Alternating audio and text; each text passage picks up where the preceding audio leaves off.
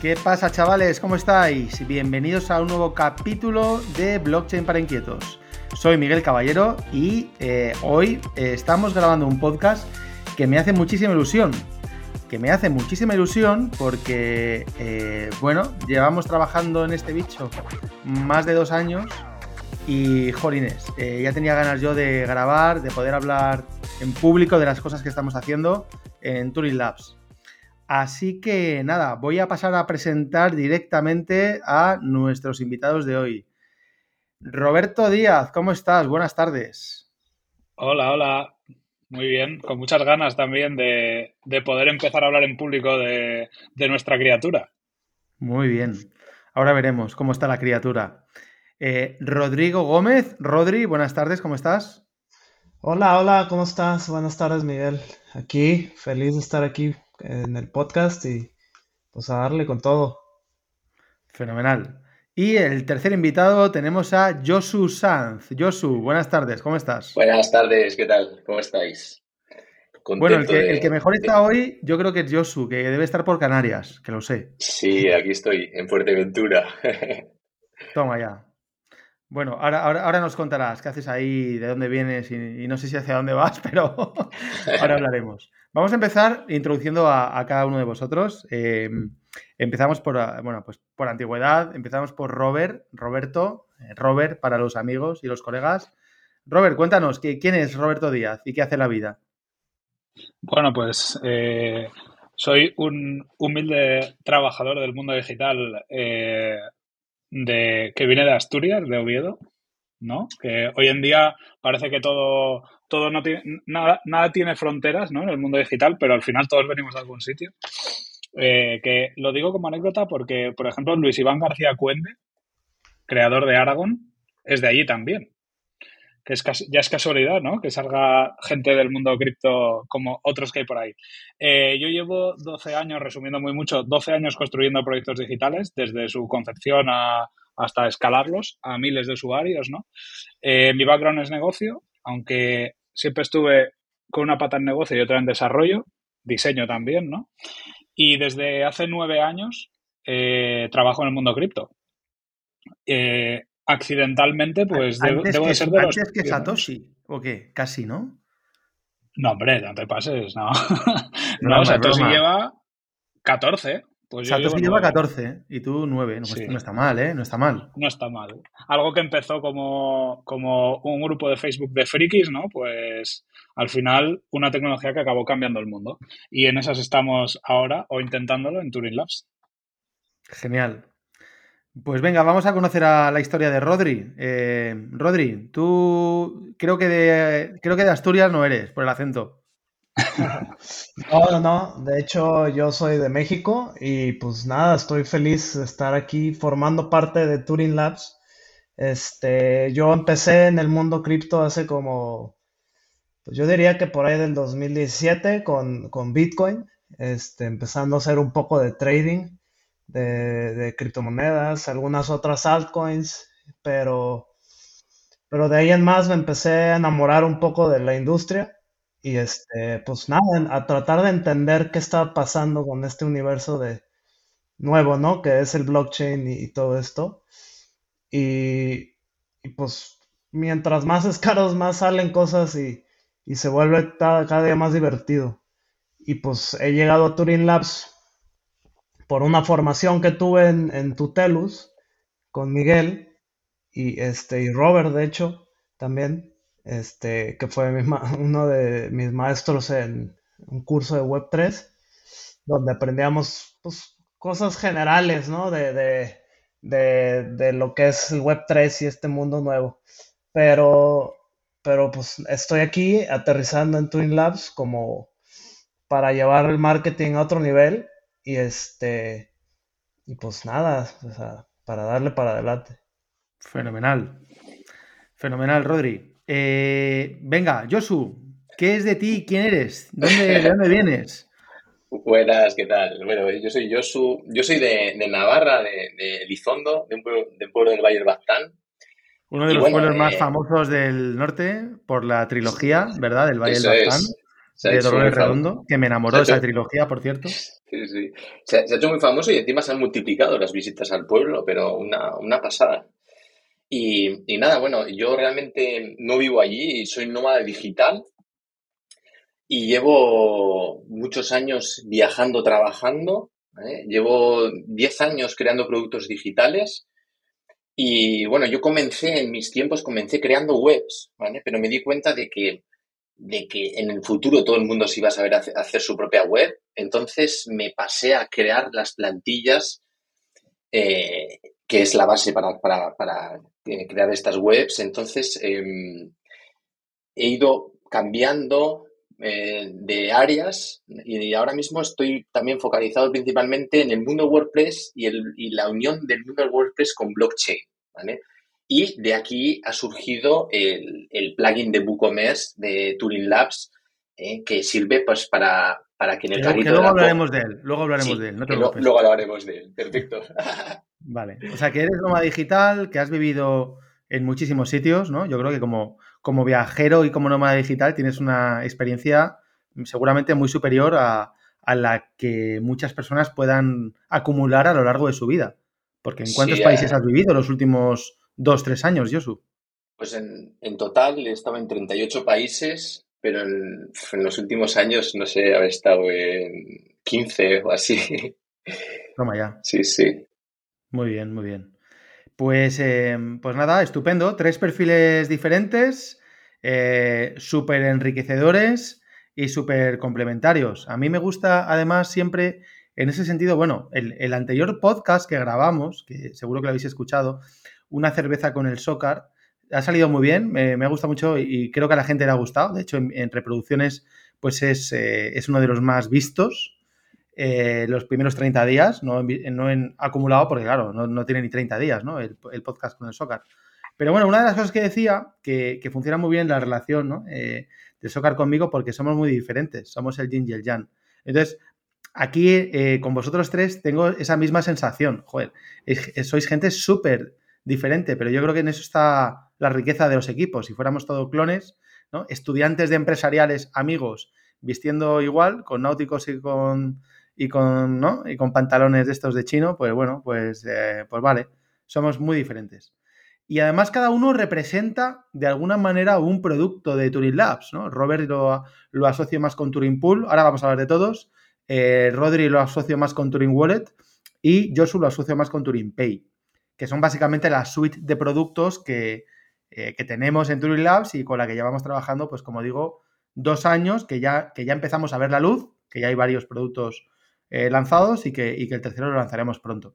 Así que bueno, yo quería empezar por Robert para que nos cuentes qué, es esto de Turing Pool, Robert. Que sé que yo lo estoy moviendo entre bambalinas y hay muchísimo interés, hay muchísimo hype. Em, te, voy a ayudar un poco durante las preguntas porque seguramente para quien nos escuche por primera vez y oiga del producto hablar, pues, pues quizás no sea fácil de entender, pero yo creo que está siendo algo súper rompedor. Entonces, venga, cuéntanos, ¿qué es Turing Pool? Bueno, voy a tirarme un triple y voy a intentar que la gente lo entienda con una frase, ¿vale?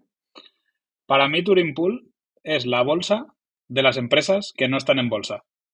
¡Bam! Eso es muy bestia, ¿no? ya, nos dirán, ya nos dirán a ver si, se entiende o no. Pero básicamente es una plataforma que, eh, que pone en contacto capital de empresas con inversores que puedan estar eh, interesados en entrar en ese, en ese capital. Y lo que diferencia, o mejor dicho, bueno, lo que diferencia y lo que posibilita que esto tenga sentido es utilizar blockchain por debajo, ¿no? Para tokenizar, tokenizando eh, los derechos económicos que tienen las participaciones de dichas empresas que pueden comprar eh, inversores que puedan tener interés en entrar en ellas, como en cualquier eh, otra empresa que esté cotizada, ¿no? Y a diferencia, y a diferencia de cualquier otra solución que pueda haber en el mercado, que ahora vamos a hacer énfasis en esto, respecto a la liquidez, es que eh, construimos la liquidez a través de pools descentralizados, no a través de libros de órdenes como se suele hacer, ¿no? O como la única manera de que, de que los pocos que lo están intentando lo hagan. Entonces, yo creo que has dicho una buena definición, Rodri. Es la bolsa para las empresas que no están en bolsa. dicho así, pues suena un poco bestia o suena que tenemos que estar en, bueno, pues en muchos registros o en mucha normativa, por si es bolsa, acciones, Bueno, a ver, eh, bajando a bajando, ¿no? Vamos, vamos a ir escarbando.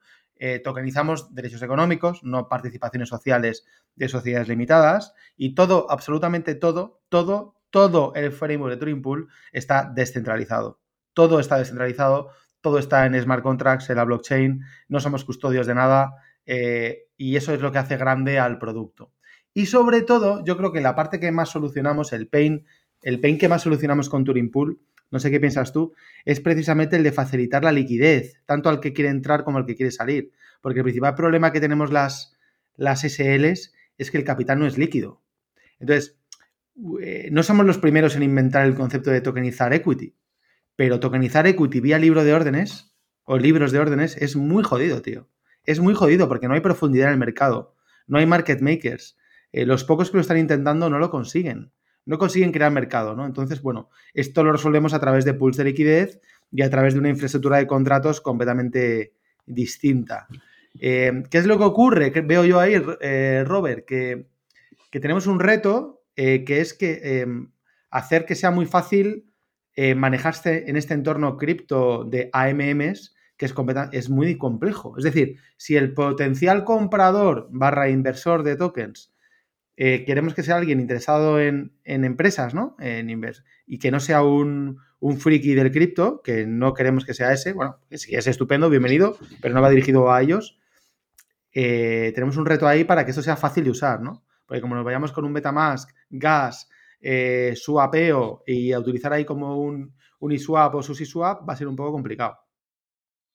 Sí, totalmente. De hecho, eh, bueno, es uno de los principales desafíos que tiene toda la industria, ¿no? La experiencia de usuario, que tú entras por primera vez, incluso nosotros, o yo, yo, yo mismamente, cuando descubrí eh, Uniswap, ¿no? El principal eh, AMM que hay o exchange descentralizado que hay en, Internet, era contraintuitivo todo. Tengo que conectar aquí, este formulario mm, no se me cargan los valores que tiene, tengo que, ¿qué es esto de hacer un swap? Que tengo que firmar aquí, ¿no? Nosotros eh, cuando, cuando ves ya, que nosotros ya tenemos, digamos, la solución prototipada, ¿no? Y cuando la ves, te parece aburrida a veces, ¿no? De lo fácil que es, porque claro, en vez de swaps, hablamos de comprar y vender.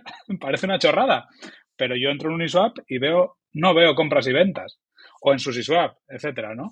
Entonces, eh, lo mismo con, los wallets, que para los que no lo sepan, eh, los wallets son bueno, aplicaciones que, con las que se gestionan cuentas de diferentes blockchains, hoy en día son un infierno a nivel de experiencia. Hay veces que, que yo qué sé, ves que estás autorizando una operación y no tienes ningún feedback de qué estás firmando y qué estás haciendo ni nada.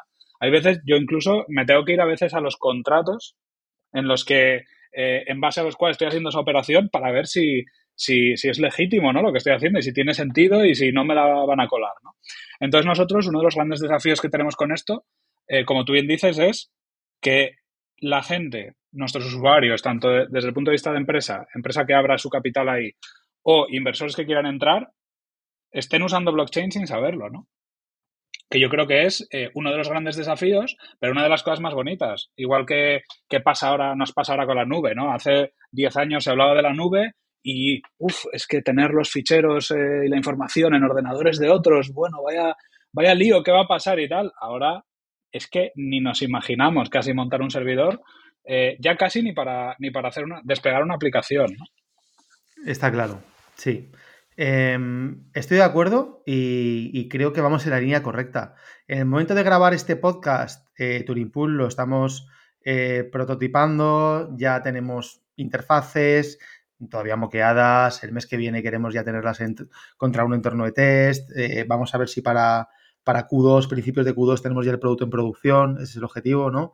Eh, pero yo creo que va a suponer un antes y un después, porque bueno, llevamos ambos, todos los que estamos aquí, pero tú y yo que estamos hablando ahora, llevamos en este mundillo eh, años y sabemos lo que hay, ¿no? Y sabemos el tipo de usuario, el tipo de producto que se está construyendo, muy dirigido al, tecnófilo, al super friki, y, creo que tenemos entre manos una killer app desde el punto de vista de llegar al, al gran público, ¿no? Gran público me refiero de inversor eh, profesional, pero es que, bueno, comparado con la gente, con los usuarios cripto, el, número de inversores que hay es, brutal, ¿no? Entonces, creo que, creo que vamos a lanzar un producto muy chulo. Eh, no tengo más remedio que, que nos esté escuchando y no lo hayamos lanzado, pues lo siento mucho. Estamos, sé que estamos creando hype y FOMO puro y duro, pero bueno, mm, creo que va. Eh, creo que va a hacer mucho ruido. Vamos a verlo, ¿no? Vamos a ver si seguimos trabajando en esta línea. Em, fenomenal, Robert, muchas gracias. Em, vamos, con, vamos con Rodri y vamos con otro de los productos que tenemos, eh, que se trata de Turing Wallet. Eh, hombre, por el nombre seguramente intuiremos que, algo tiene que ver ¿no? con, con, un monedero, con un wallet, eh, Rodri, pero cuéntanos, ¿qué, ¿qué es Turing Wallet? ¿Para qué sirve y qué problema resuelve? Bueno, Turing Wallet no es nada más este, un cualquier wallet, ¿no? Este, yo creo que es una propuesta muy diferente por varias razones. Uno, porque la verdad es que es una wallet muy fácil de usar, muy intuitivo, este, muy, ¿cómo se llama? La verdad es que cualquier usuario pudiera entrar, registrarse, hacer clic. Esto que dice Rodri, sé que parece una frase hecha, pero mi hermana, que no tiene ni idea de cripto y que seguro que no escucha este podcast en su vida, se podría descargar Turing Wallet y lo, podría usar. Sí, literalmente. Entonces, cualquier persona este, de cualquier background pudiera entrar y, registrarse. Este, algo muy interesante que yo creo que tiene Turing Wallet es que puedes guardar tu Bitcoin o tus Satoshis en una manera estable, o sea, nunca va a estar expuesto a la volatilidad del mercado si tuvieras este, Bitcoin en cualquier otra billetera, ¿no? En cualquier otro wallet. Este, literalmente lo guardas y lo puedes retirar cuando gustes, mandarlo a otra billetera y vas a tener, no sé, los 100 euros o dólares que metiste en un inicio, los vas a tener a las, no sé, dos semanas que los retires o un mes, lo que tú quieras. Este, eso es algo muy valioso porque tú siempre vas a tener tu valor, como en, en, euro en estable euro o estable dólar. Este, yo creo que es algo muy valioso. Este, ¿qué más? Yo creo que también, eh, pues digo, obviamente tiene, está regulado, buscamos estas regulaciones para que sea de verdad una cartera, una, una wallet en la cual todo sea legal y todo el on-ramp sea este, totalmente este, mm, validado por las leyes de cada país, en por España o, por Europa. Hemos sabido una cosa, Rodri, que, bueno, que, em, que la, tenemos ya tan asumida nosotros que lo damos por hecho que todo el usuario que nos escucha, todo el oyente lo tiene claro, pero hemos dicho que es un wallet de Bitcoin, pero realmente no trabaja en, o no solo, ah. o no trabaja únicamente en capa 1, en capa Bitcoin, ¿no? Eso iba a, decir, que ese es el punto más importante ya que utilizamos la capa 2, que es el Lightning Network. Este, para aquellos que no están tan familiarizados, pues Bitcoin es carísimo de transferir en, la, en, el blockchain principal. Es, es carísimo y lentísimo. Y esta solución, Lightning Network, te permite hacer transferencias de un lado a otro hasta mucho más rápido y más eficiente que Visa eh, o Mastercard inclusivamente. Entonces, y puedes transferir de un país a otro sin que te cobren este, fees o, cargos extras que los bancos siempre cobran, ¿no? De hecho, yo hace poco acabo de, yo que estoy acá en España y transfiero a, bancos en México y cosas de este tipo, la verdad es que con soluciones como estas, la gente va a dejar de sufrir por, de verdad, los fees altísimos que te cobran los bancos pues, por nada. esto que dices, Rodri, es una, es una pasada, yo también lo he vivido, porque aparte de, conocerte y trabajar contigo, pues hemos tenido y tenemos clientes o, proveedores en México y cuando tenemos que enviar una transferencia, la diferencia entre lo que nosotros enviamos y lo que el otro recibe es tremenda.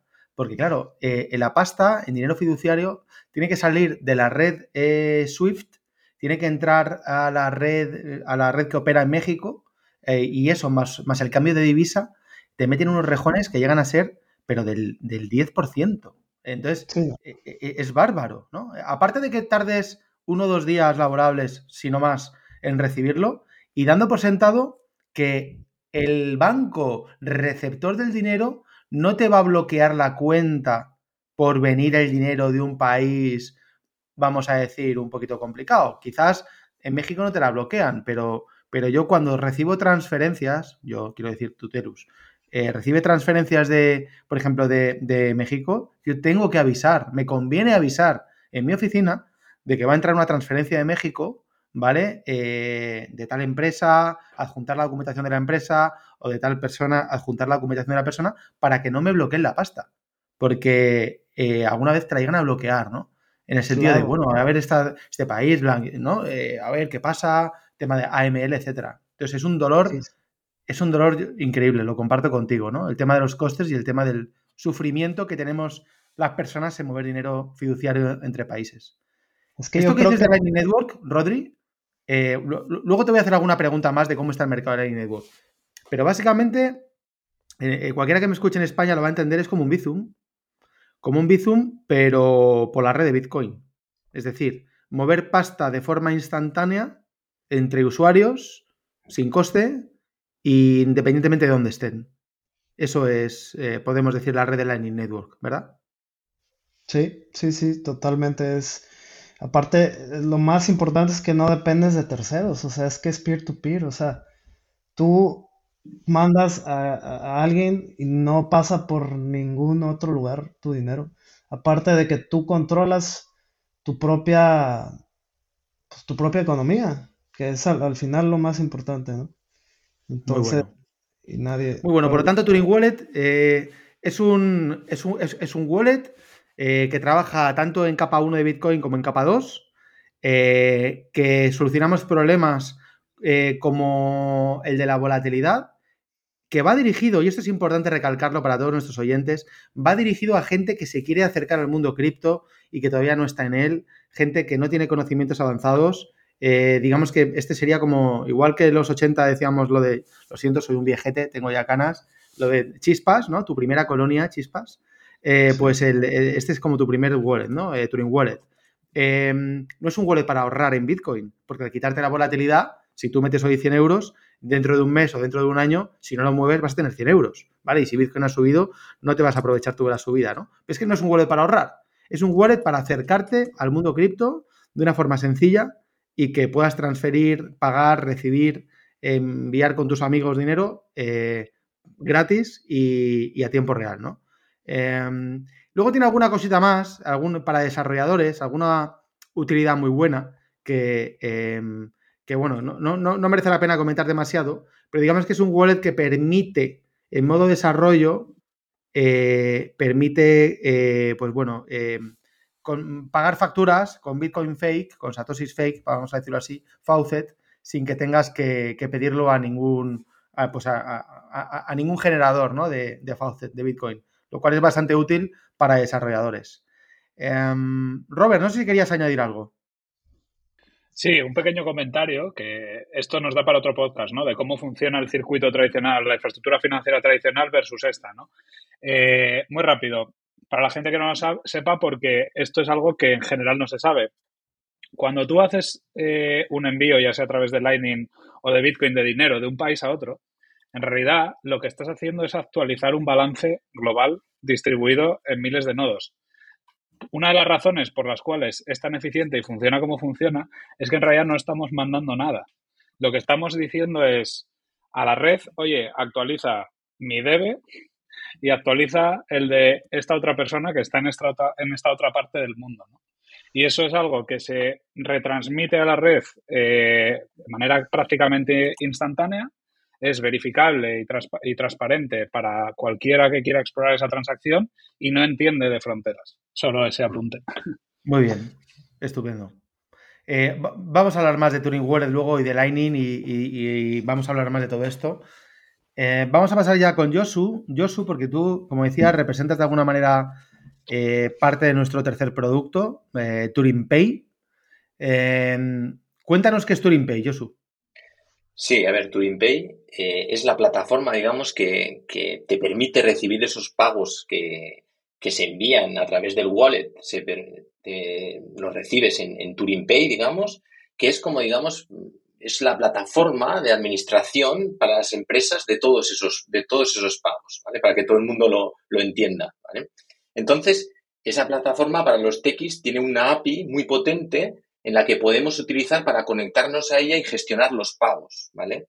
¿Qué es lo que se ha hecho con el plugin de WooCommerce, que, eh, en la que eh, en la tienda online eh, tú haces todo el proceso de compra y en el checkout, en vez de pagar con FIA, con dinero normal, pagas con Bitcoin.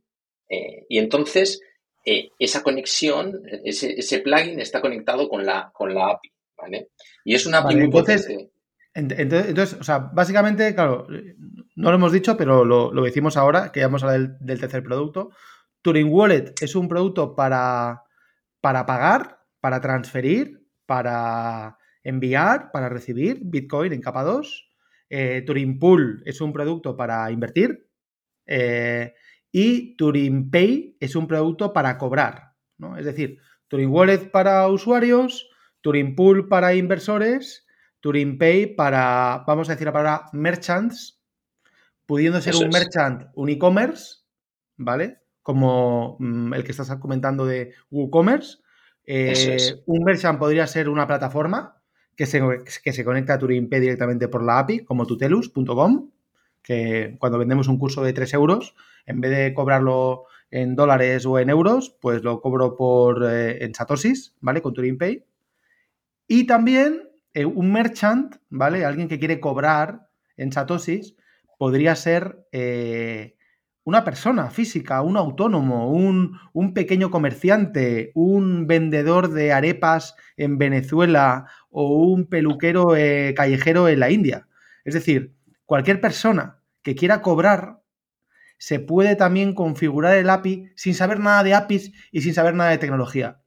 Pues tenemos una, variante del producto de Turing Pay, ¿verdad? Que es turingpay.me. Quien conozca paypal.me es algo parecido. De forma que cualquier persona nos podemos crear una página de pagos propia, ¿no? Yo me puedo, bueno, yo de hecho tengo mi página, quien la quiera visitar y me, quiera pagar algo, bienvenido va a ser, eh, los eh, mi página de pago es turingpay.me barra mcaballero slash mcaballero. Entonces, bueno, pues ahí vais a ver mi página de pago y que me quiere enviar un satoshi o 10 satoshis o 1000 satoshis, pues me lo va a poder enviar, ¿no? Entonces, desde este punto de vista, Yosu, eh, claro, cubrimos los tres eh, espectros, ¿no? El del desarrollador, el del merchant y el del usuario. Eso es, eh, es muy interesante porque realmente el usuario final está, el turingpay.me está hecho tan fácil que si simplemente tienes que, ir y, vas con el QR lo, lo, y ahí metes el, justo la cantidad que tú tienes que pagar. Entonces, en segundos, la persona que está vendiéndote lo recibe. Entonces, es, es, una pasada. Entonces, muchas veces pensamos que la gente no utiliza este tipo de sistemas, pero bueno, eh, por ejemplo, yo que he estado viajando en India, en India están súper acostumbrados, por ejemplo, a pagar con el móvil. ¿Vale? Entonces, eh, este sistema es, brutal, como habéis dicho antes, para, para universalizar los pagos, porque yo también tengo problemas de que tengo que cambiar de moneda en cada país que voy, y es un Cristo, ¿sabes? Entonces, si todas las tiendas tuvieran este sistema, sería una gozada ir a un bar, pagar un café, pagar el pan, cualquier cosa que tú hagas en el día a día, podrías hacerlo eh, escaneando el QR y metiendo la cantidad. Entonces, es algo súper escalable. Tengo que decir, Josu, que, que la idea de TuringPay.me salió contigo hablando mientras estabas trabajando en un coworking, no sé en qué ciudad de la India, no, eh, o, de, por ahí de Vietnam. Estaba en un, bar eh, allí que solía ir a trabajar, en una cafetería en, la India, sí. Claro, y, resulta que la movida es que me dijiste, joder, tío, es que aquí todo el mundo, o sea, tienen un QR pegado al lado de la caja y la gente cuando va a pagar se acerca a la caja, con el móvil pasa el QR y pagan con la plataforma de pagos que tengan para pagar en rupias o lo que paguen en ese país, ¿no? Entonces, claro, dijimos, ostras, si aplicamos este concepto de pago tan fácil a través de un QR eh, en cualquier lugar. Y estamos hablando de una tienda, pero insisto, es que ni siquiera puede ser una tienda. Es decir, yo pongo el caso extremo, pero, pero que puede ser perfectamente real. Vendo arepas por la calle, ¿vale? En Caracas. Y voy con mi carro, mi carro tirado por dos ruedas de bicicleta cogidas, tengo ahí mi cocinilla dentro, y en el carro tengo pegado físicamente el QR, que me he descargado de turinpay.me, que lleva directamente a mi página de pagos. Entonces, claro, em, hay veces que nos, o sea, sobre todo en los países desarrollados, en España, eh, en Europa, nos podemos pensar que todo esto está súper solucionado, ¿no? Pero incluso eh, nuestro querido amigo común, que los de aquí, eh, alguno lo conoce y bastante, Íñigo, Íñigo Molero, ¿vale? Que es súper bitcoiner y tal. Bueno, él me contaba que estando, por ejemplo, es que, es que da igual, en El Salvador, donde te vayas, cuando damos por hecho que todos esos países están súper bitcoinizados, hiper bitcoinizados, sí que lo están desde un punto de vista de filosofía y de todo esto, pero no tienen soluciones tan sencillas para la gente que no es cripto. Eh, yo he ido a, a, bares cripto, super pro cripto, eh, bueno, en España o en Madrid, el cripto café, ¿no? De Hub. No hay nada más cripto que algo que se llama cripto café, montado por una empresa que es Hub, que es cripto, ¿no? Y cuando les he hablado de Turing Pay, eh, punto a mí, y los amigos de Fija me decían, no, no, si nosotros ya cobramos por Lightning Network. Y yo les decía, vale, es genial, está genial. Explicadme, venga, os quiero pagar ahora con Lightning, ¿cómo lo hacemos? Entonces, eh, la chica que está en, la barra eh, se va al armario del fondo, se coge un iPad, que se utiliza para esto, se abre una aplicación de Lightning, se hace el cambio del euro dólar, escribe una serie de cosas en la aplicación para generar una factura y al cabo del minuto, que se ha ido a por el iPad y de toda la movida, al cabo del minuto me dice, mira, ya está, ya tengo la factura generada, ya puedes pagar. Hostia, eso es una experiencia de pago, perdonadme, pero lamentable, ¿no? Es decir, si tuviéramos un QR eh, pegado ahí, que lo paso con el móvil y que automáticamente me va a salir eh, Enter Amount, ¿no? Eh, y, meto la cantidad que, que, quiero pagar y no tengo que hacer nada más, o sea, darle un clic y con un solo clic se me genera la factura, la experiencia de pago para el usuario final no tiene nada que ver, ¿no? Yo creo que en la medida, lo, mismo que decíamos antes, ¿no? Con Turing Wallet o con Turing Pool, en la medida que podamos ir a soluciones ultra sencillas que no necesiten, eh, pues bueno, sofisticación tecnológica, pues tendrá sentido. Si te tienes que ir a coger un, cacharro para con ese cacharro generar una factura, o sea, así eso nunca va a escalar. No sé qué pensáis los demás. Sí, sí, eh, yo estoy contigo, vamos, o sea, al final la simplicidad es, es, lo que te lleva adelante. Entonces, realmente, el escanear el código, meter tu cantidad, es que es, que es, muy fácil. O sea, cualquier persona lo puede hacer, se instala la aplicación, lo paga y ya está, y se va. Fijaros que es un producto, o que son productos además, y eso es otra cosa de las que me gustan de lo que estamos haciendo, que se retroalimentan unos a otros, ¿no? Es decir, yo llego a una tienda, veo que esta tienda admite pagos con Turing Pay, eh, y digo, qué guay, cómo mola, pero no tengo, ostras, me encantaría probarlo, pero esto de pagar con Bitcoin en la tienda no, ¿cómo lo hago? Y en la propia pegatina que tenemos de Turing Pay, te dice, todavía no tienes el wallet, eh, descárgatelo, ¿no? Entonces, el que va a pagar con Turing Pay, le hacemos que se descargue el Turing Wallet. Y por lo tanto, pues bueno, ya tenemos ahí dos de los tres productos enganchados. El tercero es diferente, ¿no? Porque es para invertir en, empresas, eh, Turing Pool, pero bueno, ya cuando lo lancemos y en una V2, pues ya veremos si también admitimos pagos con Turing Wallet o con Turing Pay o, lo que sea. Bueno, dicho esto, si queréis, vamos a, llevamos un poquito más de media hora. Vamos a hablar un poquito más de Lightning Network eh, y me gustaría, no sé si alguno de los tres tiene algo de información porque es la gran desconocida todavía de Bitcoin, ¿no? Es decir, la gente conoce más o menos Bitcoin, más o menos, eh, pero Lightning Network, entre que hay pocos monederos, pocos usuarios o había pocos, yo creo que a la gente le, falta visibilidad. Entonces, no sé si alguno de los tres maneja eh, más información sobre, sobre Lightning Network. Eh, Rodri, quizás tú, pues los demás me miran como diciendo, uff. No, pues yo quería, pues tenía ahí algunas este, facts interesantes que me gustaría compartir. O sea, nada más decir, o sea, como una comparación rápida entre, por ejemplo, Visa y otra blockchain que es Solana, por ejemplo, el pago en Lightning Network es literalmente, pues es que es menos de un segundo, es inmediato, literalmente es inmediato. O sea, tú puedes probar con un teléfono y, al usar, por ejemplo, Turing Wallet, Turing Pay, el, el, check de recibido del otro lado va a ser así, inmediato. Eh, cuando en Solana, por ejemplo, te tarda de 40 segundos a 50 segundos, En Visa te tarda de 3 a 5 segundos, más el hecho de que está bancarizado y, pueden hacerte un chargeback. Y en Ethereum te tarda hasta 15 o 14 segundos. Entonces, eh, Lightning puede tener una cantidad de transacciones, o sea, un millón de transacciones este, por segundo. Es una cosa impresionante. Es una cosa que se nos escapa, ¿no? Al, control, a los números, ¿no? En la cabeza, ¿no? Un millón de transacciones por segundo. O sea, algo. Y, a mí lo que me impresiona es que desde que se implementa Lightning Network, este ha crecido de una manera impresionante. De tan solo tener cinco nodos o los primeritos a más de, de 80 mil nodos. O sea, es una locura. Bueno, y sobre todo, cuanto más, cuanto más crezca la red de nodos, más capacidad tendrá. Y cuanto más capacidad, pues, eh, eh, bueno, pues menos posibilidad hay de que se sature, ¿no? Em, es decir, es práctica, no sé cómo lo ves, eh, Rodri, o cómo lo veis los demás, pero es prácticamente imposible que la red de Lightning Network se vaya a saturar. Porque a la medida que se vayan llenando los canales de, em, de tráfico, es decir, de transacciones, seguirá creciendo en nodos.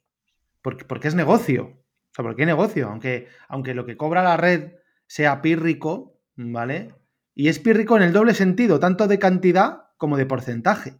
¿Vale? Porque si algo bueno tiene que permite la red de Lightning Network es mover cantidades pírricas, ¿no? Que en otro tipo de tecnologías es imposible. Cada vez pasa menos, pero en España eh, seguro que pasa, y bueno, y en Elizondo a lo mejor, Josu, todavía te pasa bastante. Yo creo que cuanto más pueblo, peor.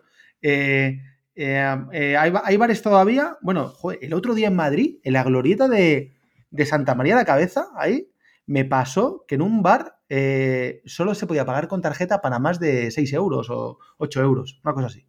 Menos no te aceptaban. Y eso es una gilipollez. Cuando veis esos carteles, es una gilipollez. Por eso es porque el, el bar, el dueño del bar, tiene un, mal deal con el banco que le ha ofertado la, pasarela de pago, la TPV, y entonces le, bueno, pues le, tiene ahí un coste fijo por transacción, imaginad de, yo qué sé, de un euro o de cero, de 80 céntimos. Y entonces el del bar dice, bueno, pues si esto tiene un margen de tal, eh, pues le tengo que cobrar mínimo 5 euros, si no, no me sale. Pero, pero al final es una gilipollez, ¿no? Porque, pero bueno, ahí está, ahí está ese coste.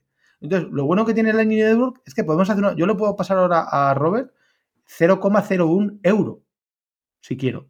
Ya yo solo le puedo pasar 0,001. O sea, le puedo mm. pasar 0,1 céntimo de céntimo. O sea, estoy diciendo unas cosas que, no, es dinero, que es cero. Pero se le pueden pasar. Y las fees que va a pagar Yosu es un porcentaje sobre ese 0,001. O sea, estamos hablando de micronésimas de euro, ¿no? Eh, que yo sepa, no sé vosotros, no hay infraestructura financiera de pagos que permita una, segmentación, una atomización eh, tan alta como Lightning Network. No la hay. Sí, no, es, es impresionante. Aparte de que es una red inteligente en la cual literalmente va a escoger la, de un pago cuando tú pagas persona A, persona B, este, la ruta se va a escoger automáticamente la más barata dentro de todas las rutas en cuestión de milésimas de segundo. Muy bien. A, mí personalmente me sorprendió muchísimo cuando tú realizas un pago con la aplicación eh, Turing Wallet y de repente el, digamos, el dueño del negocio, ¿cómo lo recibes de rápido? O sea, es instantáneo. Y eso, eso normalmente siempre tienes que esperar tiempo a que recargue y de repente es como ¡pup! y dices, ya lo tengo el dinero. Joder, es increíble. Bueno, y, estoy contigo, Josu, y sobre todo es una diferencia también fundamental respecto a, respecto a cualquier otro eh, servicio de pago o, de cobro en, Bitcoin, en cripto, ¿no? Es decir, no somos los primeros que inventamos un, API para cobrar en, en, este caso en Bitcoin capa 2, ¿no? Hay, hay muchas empresas que tienen su, su propio plugin que te permite cobrar en criptomonedas, ¿no? Empresas españolas, empresas de fuera, etcétera. Pero no nos engañemos. Punto uno, eh, las transacciones ahí, eh, si vemos que son inmediatas, entre comillas, es una simulación. O sea, no es inmediato. Porque dice, no, es que puedes pagar con esta empresa, puedes pagar. Yo puedo cobrar en Bitcoin, soy un merchant, yo puedo cobrar en Bitcoin. Y cuando cobro, me llega el dinero en el momento. Perdona, no, no te llega. No te llega, porque vamos a hablar con propiedad. La red de Bitcoin tarda 10 minutos en procesar un bloque. Y para que no haya posibilidad de chargeback, de vuelta atrás, necesitas tres confirmaciones, es decir, tres bloques. Necesitas 30 minutos. Si tú ves que la pasta, como merchant, que la pasta te ha llegado a los 3 segundos o a los 10 segundos, no te ha llegado. No te confundas, ¿eh? El front de la aplicación, el front-end, te ha pintado que te ha llegado, pero no te ha llegado. Cuando hablamos de Lightning Network, es que te ha llegado de verdad. O sea, el, cambio en los saldos, ¿no? Entre cliente y proveedor se ha producido de verdad en toda la red, que es lo que decía Robert antes, y es un poco la grandeza. Eh, y, eso es un punto que me gustaría destacar, ¿no? Que en ese sentido no hay nadie que, que pueda competir contra el Lightning Network. O sea, no hay ninguna solución de pago cripto que pueda competir contra el Lightning Network. Y luego, aunque haya muchas, muchas cripto eh, o muchas soluciones para pagar con muchas cripto, no sé vosotros, pero... Y esto es una opinión personal que no vale nada, porque es la opinión de Miguel Caballero, ¿no? Y, bueno, como siempre digo, ¿no? Estoy en mi podcast y en mi podcast puedo decir lo que me da gana, pero no vale nada. Pero, tíos, ¿vosotros pagáis con criptos muchas? O sea, mm, yo no. Eh, puede haber tokens que tengan una utilidad concreta en una plataforma, en un producto, en un protocolo, pero pagar el café, pues no lo pago con Solana o con Ether o con, o con no sé, bueno, iba a decir Cardano, Cardano, no me hablé de Cardano, con cualquier otro token, ¿no? Entonces creo que si hay algún token eh, hecho para, para, pagar, o sea, diseñado específicamente para que se use para, como medio de pago, es Bitcoin en capa 2 que, nace con, esta, con este objetivo. No nace para ser un token que se utilice, ¿no? Y, ahora me, gustaría, ya que está de moda Ordinals, podríamos hacer algún, algún pequeño eh, comentario, eh, Robert, pero no, no, es un invento. O sea, no es un invento que hagamos para tokenizar. No, no, tío, no, no, no nos liemos. O sea, Lightning Network es para pagar. Punto. Entonces, claro, funciona muy bien. Por eso, cuando un merchant que nos esté escuchando se esté planteando si utilizar eh, Turing Pay o utilizar el plugin de un tercero, por supuesto que haga lo que dé la gana. Pero este es el único, la única solución de pagos diseñada para cobrar y para recibir pasta. O sea, lo demás son inventos. No sé qué pensáis, los demás. Sí, yo estoy completamente de acuerdo. Esto nos da, nos da para abrir un melón que, se puede extender a otros podcasts, ¿no? Pero eh, al final los tokens, a, mí como me gusta verlos, son como, como cápsulas en las que puedes inyectar muchos tipos de valor. ¿No? Quiero decir, eh, eh, históricamente, hasta, hasta, la, hasta la creación de Bitcoin y, lo que tú, todo mm, se derivó después de ello, ¿no? Fundamentalmente con el nacimiento de Ethereum en 2014-15, eh, al final lo que entendemos por tokens, las monedas, por así decirlo, solo encapsulaban valor monetario, ¿no? Como medio de, intercambio, reserva de valor, eso cada vez menos, evidentemente, por lo que todos sabemos, pero al final era para lo único que servían las monedas. Pero ahora eh, ese concepto de token queda eh, por defecto superado, se puede inyectar valor de cualquier tipo en estas capsulitas digitales que se transfieren, eh, bueno, a transferir no es el verbo, ¿no? Lo que hablábamos antes, se cambian, cambian de manos, ¿no? Actualizando una cuenta eh, global y compartida entre muchos, eh, que está en muchos nodos, ¿no? Eh, pero claro, Bitcoin, dentro de toda, de todo, de todo el desarrollo de esta tecnología, nace como una red de pagos descentralizada. Eso es lo que es. Lightning al final lo que le da es escalabilidad, ¿no? Como Polygon a Ethereum, pues Lightning a Bitcoin. Entonces, como tú bien dices, al final el dinero se obtendrá, es decir, el valor monetario se obtendrá de diferentes maneras a través de diferentes tokens, pero la que es la divisa nativa de Internet real es Bitcoin como token basada en una red de pagos diseñada exclusivamente para, eso. Lo demás, bueno, de esto ah, vamos a hacer otro podcast, ¿no? Que seguramente va, a escocer a más de uno, eh, porque en ese sentido no es que seamos haters, ¿no? O para nada, eh, pero yo, yo creo que hay mucha confusión y que, y que está muy de moda ahora eh, utilizar conceptos que llevan toda la vida en el entorno Bitcoin, ¿no? Como la función, la famosa función UpReturn para colorear monedas, que llevamos años y años y años con ella, ¿no? Y que, y que BISC la implementó muy bien hace ya también muchos años, pero parece que la hemos descubierto ahora y que ahora de repente se pueden mm, montar NFTs en Bitcoin, ¿no? Y, creo que todo esto, pues, mm, produce bastante confusión en la gente y si no hablamos con propiedad, eh, la gente se va a llevar una idea equivocada, ¿no? Y se va a creer que en Bitcoin se puede tokenizar NFTs. Y no es correcto. Pero bueno, de esto hablaremos. Te invito, Robert, para hablar de esto en otro momento y no, y no liar aquí el personal. Eh, Perfecto. Yo, lo que quería decir ahora es que em, hemos hablado de. Fijaros que lo hemos hecho al revés, pero lo he hecho aposta así. Hemos empezado hablando de productos, de Turing Labs. Eh, hemos hablado de Turing Pool como un producto para eh, un framework eh, para crear liquidez para tokens de equity abierto a cualquier empresa, sociedad limitada, que quiera eh, tokenizar su equity y hacerlo líquido. ¿no? Creo que aquí hay un pain tremendo que lo vamos a solucionar porque hay muchísimas sociedades en España que, pueden tener un valor, pero no son líquidas. Y por lo tanto, con Turing Pool es una manera de, poder hacer líquido el equity para el actual accionista, para que pueda salir y para dar entrada a nuevos, ¿verdad? Eh, a través de pools de liquidez. Esto lo vamos a ver, vamos a ver si tiene éxito. Yo apuesto, apuesto firmemente por ello, ¿no? Y el primer, el primer token que va a salir, obviamente, va a ser el nuestro, el de Turing Labs. Eh, eso por un lado. Por otro lado, tenemos Turing Wallet, un monedero muy sencillo para utilizar en capa 2, que elimina la volatilidad de Bitcoin, que al final es lo que más miedo da a la gente que se acerca a este mundo, ¿no? Eh, es que yo si compro esto y mañana baja, olvídate, ese problema no lo tienes, ¿vale? Eh, por lo tanto, un monedero dirigido a usuarios para transferir, pagar facturas, pagar lo que sea, pim pam pum. Y luego tenemos Turing Pay, que es un API para procesar pagos y la podemos eh, y podemos enfocar el producto como desarrolladores para implementar eh, el API donde nos dé la gana, como merchants. De momento tenemos el plugin que comentaba Josu de WooCommerce estamos trabajando, empezando a trabajar el de Shopify y luego tenemos la opción de turingpay.me que va dirigido a cualquier usuario que quiera cobrar en, Bitcoin capa 2 desde cualquier lugar del mundo, súper fácil, sin saber nada de tecnología, a través de un QR, etcétera. Eso como productos.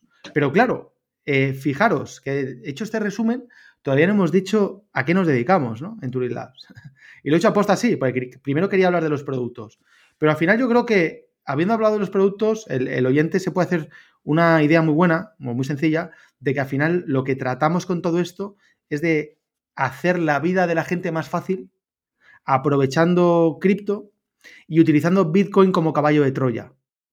Es decir, si nosotros queremos contribuir a la adopción masiva y que la gente adopte cripto, porque entendemos que, todo lo cripto es una buena manera de, de protegernos contra contra la inflación, contra el poder, ¿verdad? Establecido, contra, bueno, pues, pues contra el sistema, etcétera.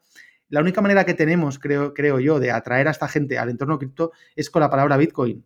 Pues si le decimos Solana, o Ether, o Matic, o Avalanche, no entienden nada. Pero Bitcoin, al menos, le generan curiosidad. Entonces, para mí Bitcoin es la puerta de entrada, pero, pero lo dicho, ¿no? Es, es el caballo de Troya. Es decir, no nos queremos quedar ahí. Queremos que Turing Wallet no sea un monedero. Queremos que Turing Wallet termine siendo un neobanco. Que se puedan hacer muchísimas cosas en Turing Wallet, ¿verdad? Queremos que Turing Pool termine siendo un Bloomberg, tú lo has dicho, ¿no? O sea, el, sitio para, para poder eh, interactuar contra equity de cualquier empresa, de cualquier sector, de cualquier tamaño. O sea, ser un, un bicho, ¿no? Y queremos que Turing Pay, como decía Josu, esté en todos los países del mundo, en todos los comercios y que puedas pagar un café, eh, recoger una tabla de surf o, lo que te dé la gana, donde sea, comercio físico, comercio digital, eh, e-commerce o, lo que sea. Entonces, nos falta una parte muy importante del podcast, que es comentar que la amalgama que une todo esto, el stickness, ¿no? el, el, el asset, que hace que Turing Pool, que Turing Pay, que Turing Wallet se retroalimenten entre sí con los usuarios es nuestro token, el Turing Token. El Turing Token es el, el, token de utilidad, el utility token que tenemos para al final utilizar todos los servicios de manera más eficiente.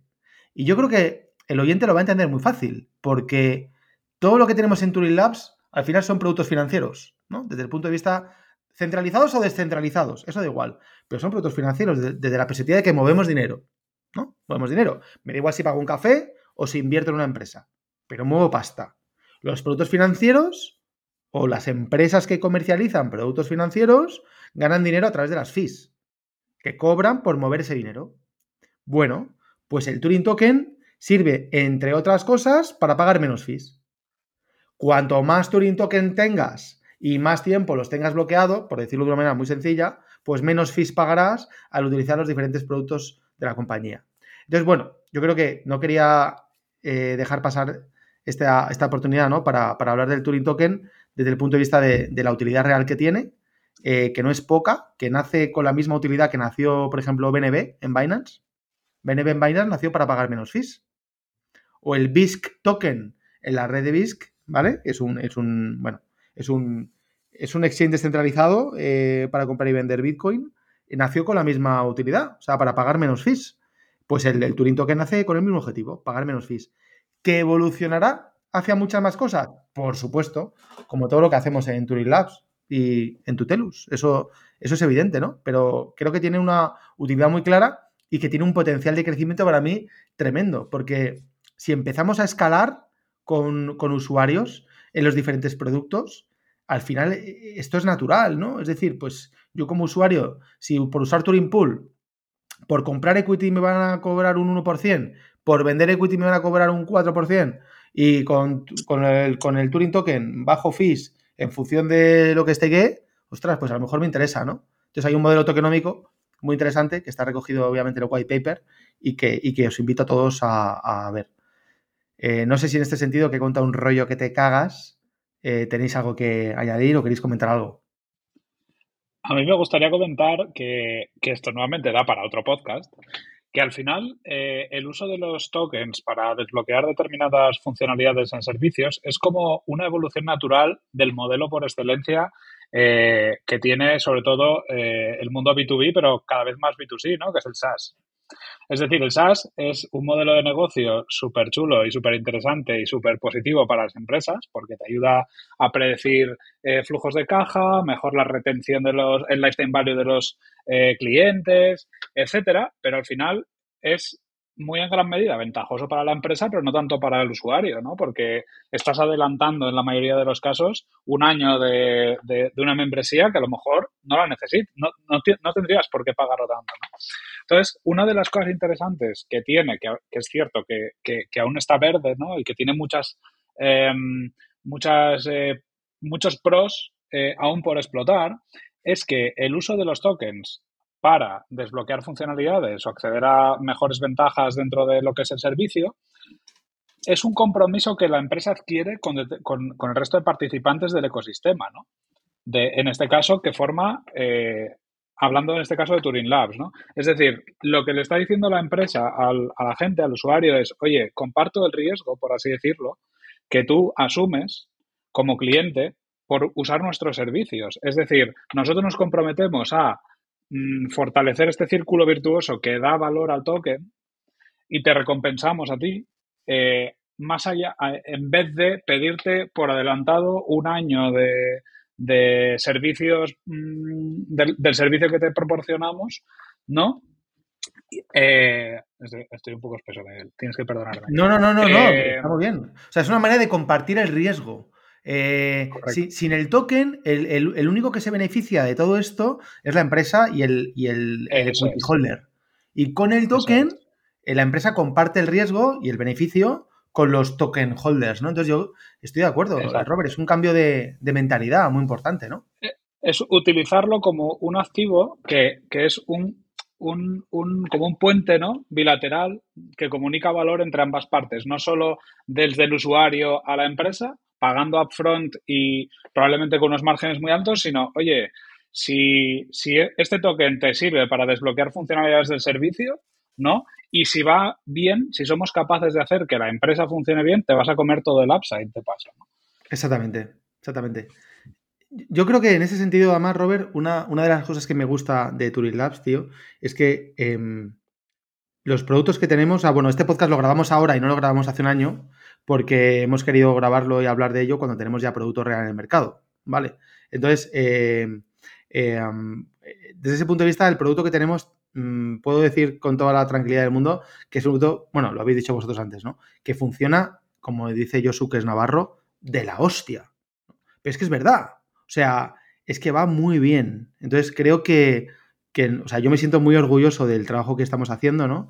Y, en el, y, hay mucha gente trabajando en, en, back office y en back end que no está aquí, pero que sabemos que son muy buenos, ¿no? Saludo desde aquí a Diego, a, Juan Lu, como no, al Socar, eh, a Isaac, a, Samu, eh, que es gente súper potente y que estamos consiguiendo hacer unos productos pues de la repera, ¿no? Y soy de la opinión de que si los productos son buenos y tienen utilidad real, eh, al final la gente los usará. Por supuesto, hace falta marketing, todo el rollo, pero no somos una empresa marketera eh, que habla, o sea, que, que habla del PowerPoint, sino que hablamos del producto real que, está ahí. Y, creo que este punto sí quería, quería destacarlo porque es un producto que ya existe, que os podéis descargar desde la Apple Store o Google Play, eh, Turing Wallet, Turing Pay os registráis en la web, pasáis KYC y accedéis y son productos que se pueden usar perfectamente. Me gustaría también añadir aquí, no sé, vamos, estamos llegando ya a la hora, no sé, quien quiera intervenir, que intervenga, pero en el momento de grabar este podcast, voy a dedicar también un, par de minutos a, quejarme del mundo y quejarme del sistema, ¿no? Porque llevamos, llevamos ya 10 meses intentando conseguir el registro en, el Banco de España eh, como eh, pues, proveedor de custodia de criptomonedas y de intercambio y tal. Y, joder, macho, qué difícil es Qué difícil es intentar hacer las cosas bien. Qué difícil es. O sea, no nos lo pone fácil el sistema. No nos lo pone fácil el sistema. Eh, estamos sufriendo, ¿vale? Eh, sufriendo en el sentido de tiempo, documentación, más tiempo, más documentación, más otra vez empezamos, cambian de técnico otra vez. Eh, estamos sufriendo, macho, para conseguir hacer las cosas bien, con lo fácil que sería hacerlo mal, ¿no? Desde el punto de vista. Entonces, eh, he dicho antes que, es un poco una queja eh, informal que establezco, que, lanzo, ¿no? No sé si alguien del Banco de España me estará escuchando. Ojalá, ¿no? Ojalá, porque eh, me gustaría lanzar, que me lancen, ¿no? En ese sentido, como, como emprendedor, un, bote salvavidas desde el punto de vista de. y, hago un poco de teatrillo, yo creo que me vais a entender, pero por Dios, eh, administración pública, ayudarnos, o sea, ayudarnos en el sentido de ayudarnos a, hacer las cosas como las queremos hacer. O sea, no nos queremos ir de España, no nos queremos ir de España, queremos montar empresas en España, queremos crear valor en España, pagar impuestos en España, ¿verdad? Queremos hacer, queremos cumplir la ley y, y si tenemos que estar registrados en el Banco de España, pues queremos registrarnos en el Banco de España. Pero, por favor, permitidnos el registro. No nos lo pongáis tan difícil. Entonces, e, es increíble, ¿no? Pero esto da para otro podcast o para un libro, pero es muy complicado. O sea, nos están invitando, y, no digo a Miguel Caballero, digo en general, a, los, a, la gente que intentamos hacer estas cosas bien, nos están invitando a irnos, tío. Y no nos queremos ir. Pero es que, claro, si al final nos obligan, pues nos tendremos que ir porque una empresa no se puede parar por estas cosas, ¿no? Entonces, si en un país no te quieren, pues te tendrás que ir a, donde te lo pongan más fácil. Entonces, bueno, era el par de minutos que quería destinar a, esto, ¿no? Eh, mm, no sé qué solución hay, la verdad. No sé qué solución porque eh, no es nada fácil. Sé que, claro, todo lo que sea descentralizado, eh, pues no compete y está estupendo y maravilloso, pero bueno, en el sentido lo que decía Rodri antes, ¿no? Si con Turing World queremos hacer las cosas bien porque hacemos de custodio y queremos lanzar el producto, eh, lo tenemos en, beta, ¿no? Eh, queremos lanzar el producto con la, con la integración con Fiat, ¿no? Con el, ramp desde Fiat para poder hacer recargas con tarjeta, tal. Eh, pues claro, tenemos que estar registrados en el Banco de España y queremos estar registrados. Pero si no nos dejan, si todos son problemas, ¿no? Pongo, déjame, soy muy pesado, lo siento. Eh, pero pongo un ejemplo para que me entendáis, ¿no? Eh, entre otras miles de cosas, el Banco de España te pide certificado de penales, ¿no? De los socios y de la sociedad. No pasa nada, generamos certificado de penales, pero el certificado de penales caduca a los tres meses. Entonces, como durante tres meses no te contestan, cuando te han contestado, ha, caducado el certificado de penales. Venga, vuelta a empezar. Ostras, tío. ¿pero cómo es posible? O sea, es la cuarta vez que me habéis pedido certificado de penales. Todavía estamos en esto. Entonces, ¿cuál es la solución? Yo no lo sé. No sé si es que... No, lo sé. En fin, voy a cambiar el chip porque no quiero que terminemos con esta parte eh, quizás algo desagradable. Em, bueno, vamos a hacer una hora. Eh, ¿Cómo terminamos? ¿Cómo, veis? ¿Cómo veis el futuro de, de, Lightning, el futuro cripto, el futuro de Turing Labs? ¿Qué, tenéis que decir? Eh, Josu, ¿qué nos cuentas tú, por ejemplo? Pues yo el futuro lo veo muy bueno y, muy escalable. A mí siempre me han gustado los negocios escalables y este negocio lo veo muy escalable. Y bueno, yo sobre todo porque como yo estoy en el área de, digamos, de WordPress, de WooCommerce y soy experto en eso, eh, realmente es que hay, estamos diciendo que en junio del 2023 están en 6.700.000 tiendas en WooCommerce, ¿vale? Cuando te haces una tienda online, generalmente el 80% se lo está haciendo con este software, ¿vale? Que es gratuito y, te puedes crear unos diferentes sistemas de pago. Ahora mismo ya está disponible eh, Turing Pay para WooCommerce, o sea que cualquier persona que tenga una tienda eh, de WooCommerce, de WordPress, puede poner este sistema de pago. Y es súper sencillo, súper fácil y, bueno, yo también desde aquí quería agradecer también al equipo y yo como como técnico, como profesional, me he juntado con muchas APIs y con muchos problemas al, cuando, cuando tú intentas linkar un sistema con otro. Y la verdad es que con el plugin que hemos hecho de WooCommerce ha sido súper fácil, ¿sabes? Eh, además, Miguel lo dirá, se ha hecho en un tiempo bastante, bastante rápido, ha funcionado todo perfectamente. Entonces, eh, bueno, tú es que, eres, O sea, tú, además de parte de Turilabs, Josu, es que eres usuario del plugin, o sea, lo, has, comprobado, ¿no? Lo fácil que es instalarlo en, una tienda de WooCommerce. sí, sí, sí. Sí, sí, además que yo soy una persona que, siempre me ha gustado la intuitividad. O sea, y yo he creado productos siempre mirando el lado intuitivo. Y, es que me, encantó. Yo cuando hablé, cuando, cuando hicimos la integración con, con, Turing Labs, hicimos el plugin, yo, yo le dije a Miguel, digo, es, que es súper fácil. O sea, es que me, enamoré del producto porque, porque es que me gustan los productos fáciles. Entonces lo vi muy fácil para todo el mundo. Entonces, por eso creo que, tiene un potencial enorme y, y, no solo veo el potencial, porque yo estoy más dedicado al tema online y soy como muy friki del online, pero también le veo mucho potencial, como ha dicho Miguel, para el que vende arepas o el que vende, yo qué sé, el que da, se da una clase en la casa de campo de yoga y quiere cobrar con su QR, pues es que es perfecto. O sea, entonces yo creo que tiene muchas cosas buenas y, está, no sé, muy sólido. Me gusta mucho un producto, la verdad. Bueno, yo supongo que el, el, el, el 1% de los 6.800.000 tiendas te escuchen, ¿verdad? Pues no, nos, irá, sí, muy bien. Sí, sí, si es el 5%, son, ya son 300.000 usuarios. Entonces, es, que, es, que, es que hay mucho, mucho potencial. Estupendo, genial. Eh, Rodri, ¿cómo, ¿cómo lo ves tú? Además, con tu visión de México, cuéntanos, porque claro, tú, tú tienes la doble visión de que ahora estás en España, pero eres mexicano y, bueno, y, trabajas desde aquí o desde allá. Entonces, ¿cómo, ¿cómo ves lo que estamos haciendo? No, no, bueno, a mí me encanta todo lo que están haciendo. Desde el momento en que conocí, te digo, este mundo del blockchain, me fascinó.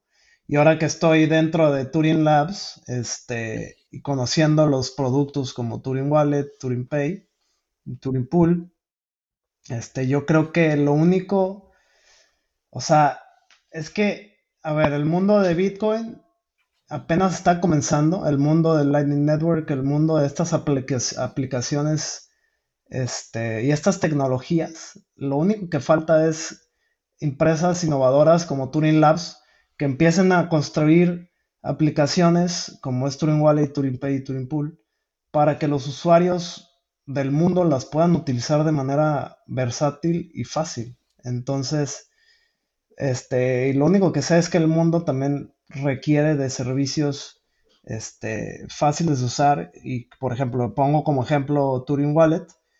Eh, el simple hecho de, hacer transacciones sencillas y rápidas.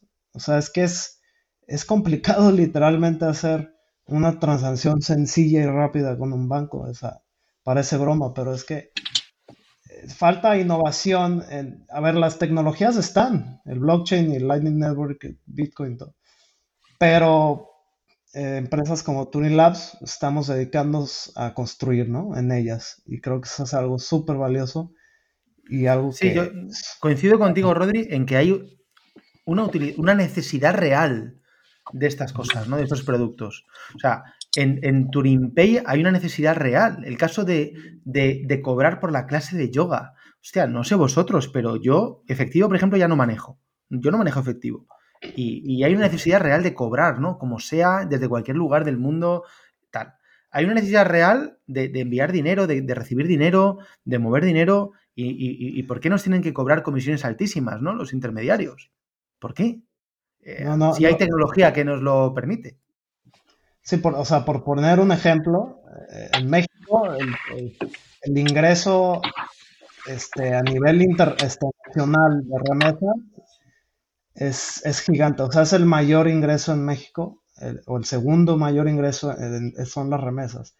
Y esta gente que va a trabajar Canadá o Estados Unidos y quiere mandar dinero a sus familias es porque quiere que llegue completo y no que llegue pues en lo que cambias de divisa, en lo que te cobran las comisiones los bancos o servicios como Western Union, este tipo.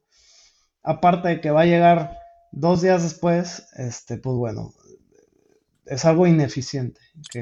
bueno, ahí, tenemos, ¿no? Ahí tenemos un, nicho que tratar y, que, y que ayudar a toda esta gente, ¿no? Como caso de uso de remesas, por ejemplo, tenemos mucho que, que tratar. Sí, estoy de acuerdo.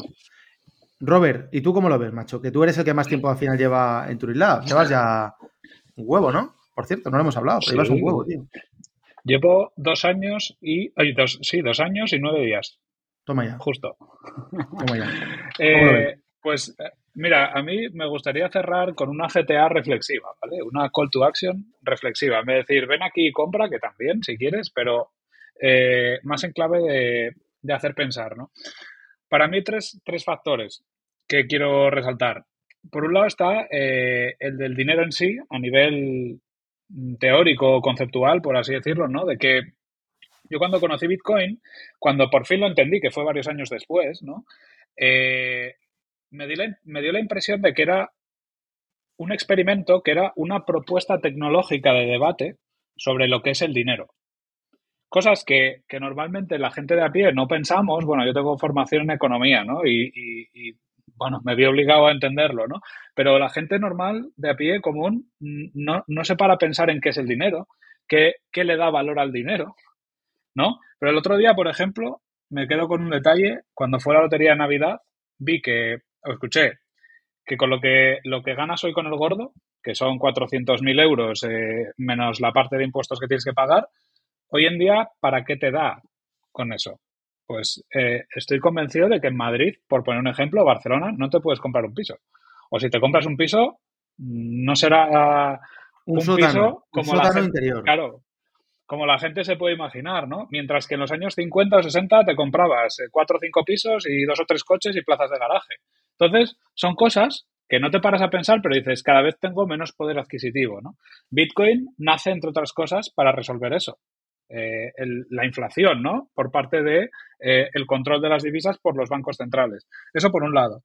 Luego, a nivel de infraestructura, un poco elaborando sobre lo que decía eh, Rodri, o sea, lo que no puede ser es que a estas alturas de la historia, en 2022, que 2023, perdón, que estamos hablando de, de fisión nuclear, bueno, nunca la distingo, no sé si es fisión o fusión, la, la buena, ¿vale? La buena, del futuro es de coches, fusión, fusión del átomo de hidrógeno. Sí, de, coches autónomos, de realidad aumentada, de, inteligencia artificial que nos haga las cosas y que tengamos que pagar por cerrar una cuenta de banco, ¿vale? O que una persona, que un inmigrante que se viene a España a ganarse la vida, que gana cuatro duros y que para mandar su dinero, el dinero a su país le, se queden un 15%, un 12% los intermediarios, es una aberración simple y llanamente, ¿no? Entonces, eh, este segundo elemento que es eh, Bitcoin en, primera instancia, ¿no? Como red de pagos, Eh, y luego todo lo que vino con las blockchains programables, al final estamos hablando de un core bancario democratizado, abierto, de código abierto, sobre el que cualquiera puede construir. Y eso es absolutamente revolucionario. Cuando te hace clic en la cabeza y te das cuenta, dices, esto es un antes y un después. ¿no? Y luego, por último, construido sobre todo eso, está el concepto de, tokenización, ya no solo de activos financieros. ¿no? ahora, la gente cuando descubre el concepto de tokenización piensa en yo qué sé, en, títulos, ¿no? En, acciones, en productos financieros en general, pero eh, va mucho más allá de eso. Un DNI es un ejemplo de un NFT, pero de cajón, además, ¿no? Cuando lo entiendes, te das cuenta de que, de que todo lo que va a ser, todo lo que sea susceptible de ser tokenizado, lo va a ser. Y cuando entiendes el concepto, que aquí ya tengo que meter la, cuña de los bootcamps de Tutelus, ¿no? De la formación en general, que es muy importante entender estas cosas para ver hacia dónde vamos, ¿no? Eh, todo, absolutamente todo lo que sea susceptible de ser tokenizado, ya sea como un fungible, como un no fungible, que tenga naturaleza financiera o no, lo va a ser. Es decir, la, propagación de esta tecnología, eh, el uso de esa tecnología como infraestructura para casi prácticamente todo en la vida, va a estar corriendo por debajo, ¿no? es hacia donde yo creo que, vamos y quiero lanzar esa reflexión. No, y, te la compro y además, de, alguna manera, claramente desde Turing Labs estamos construyendo parte de esa infraestructura eh, financiera descentralizada del futuro. La estamos construyendo, ¿no? Eh, ese core bancario descentralizado. Eh, me, gusta, utilizar esa palabra además, aunque no me gusten demasiado los bancos, porque precisamente nuestro arquitecto de backend viene de la banca, viene de construir core bancario, ¿no? Entonces estamos haciendo algo muy parecido. Yo creo que estamos haciendo algo muy grande con, con Labs, que e, e, es el proyecto que más nos ha costado sacar de todos los que hemos lanzado alrededor de Tutelus. Es el que más nos ha costado sacar, precisamente por la complejidad tecnológica que tiene, ¿no? En cuanto quieres, quieres trabajar a la vez con infraestructura sobre Bitcoin, capa 1, capa 2, más infraestructura EVM. Entonces, bueno, pues por eso tú llevas currando dos años, Robert, y, apenas hace nada hemos empezado a, sacar los productos. Todavía estamos aprobando versiones, ¿verdad? De Turing Wallet, de las stores y tal. Y nos ha costado, pues Dios y ayuda. Pero bueno, al final eh, los buenos platos se cuecen muy despacio y salen más sabrosos.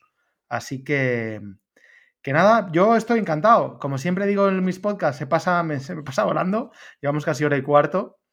Y os quería agradecer vuestro tiempo, eh, vuestras reflexiones, eh, vuestras, bueno, pues vuestras ideas, vuestras opiniones.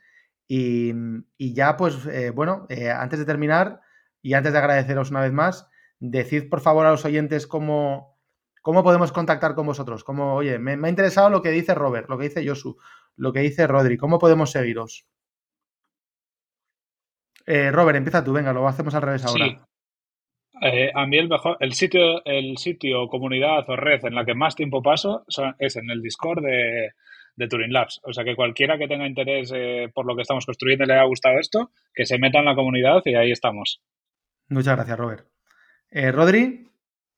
Igual, yo estoy presente en, igual ahí dentro de la comunidad de Discord. O estoy también disponible en, en mi, en mi Telegram como ROGU.